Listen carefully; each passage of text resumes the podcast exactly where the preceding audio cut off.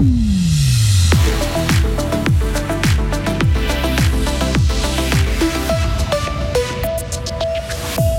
Les stations de ski fribourgeoises se préparent à l'ouverture de la saison en réfléchissant aussi aux mesures qu'elles prendront pour faire des économies d'énergie.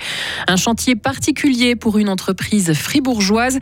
Et puis Elon Musk commence son grand nettoyage au sein de Twitter. Il va beaucoup pleuvoir cet après-midi, maximum 10 degrés. Heureusement, la météo s'arrange pour ce week-end. Vendredi 4 novembre 2022.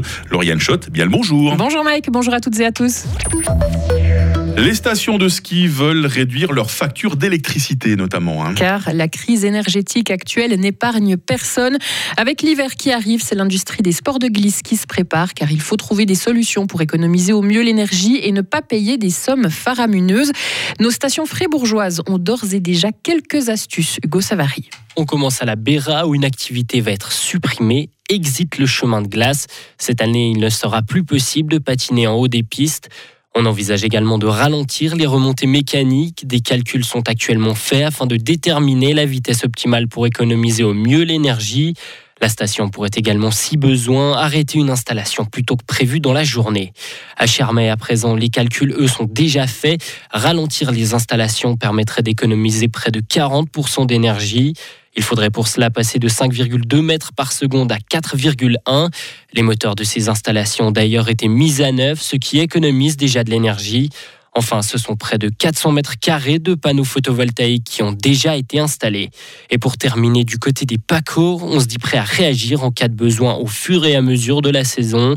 La station pourrait par exemple limiter quelques remontées mécaniques. Et de manière générale, les stations fribourgeoises attendent les directives du Conseil fédéral et du canton avant de prendre des mesures plus concrètes. Le sommet du Montfort sera accessible pour tous dès la fin du mois. Grâce au travail de l'entreprise de construction métallique Moran qui réalisait un escalier sur plusieurs étages avant de l'amener à plus de 3000 mètres d'altitude dans la station des Quatre Vallées. Un défi de taille pour la société fribourgeoise. 30 tonnes d'acier ont dû être acheminées en hélicoptère. Michel Pitou, directeur des travaux spéciaux. On a acheminé tout le matériel, les aciers, les caillebotiers, les, les, pièces au col des Gentianes par camion, par camion tout terrain. Et à l'aide d'une grue, on a fait les préassemblages au col de Gentianes. On a fait des, éléments qui faisaient entre une tonne et demie et deux tonnes et demie, qu'on a acheminés, préassemblés au sommet. Ça simplifie le montage sur place.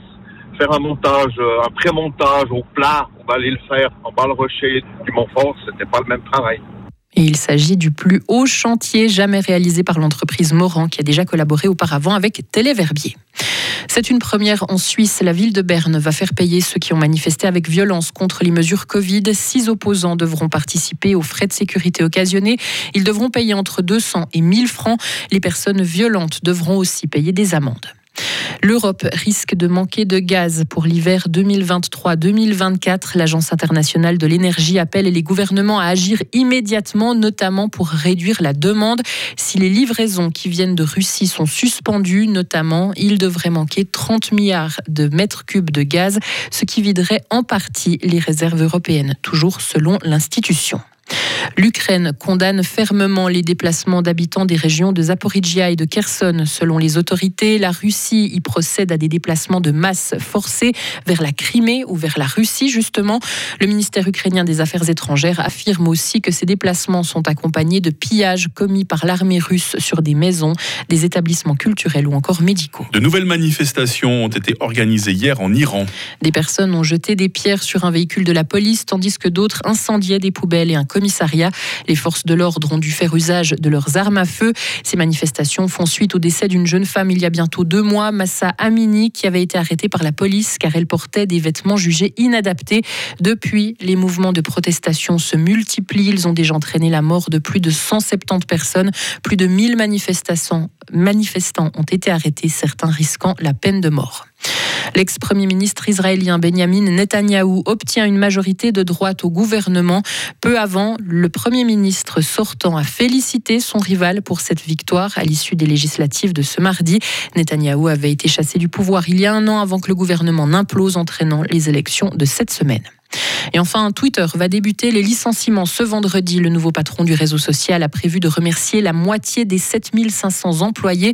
Elon Musk a racheté Twitter pour 44 milliards de dollars. Il en a pris le contrôle il y a une semaine.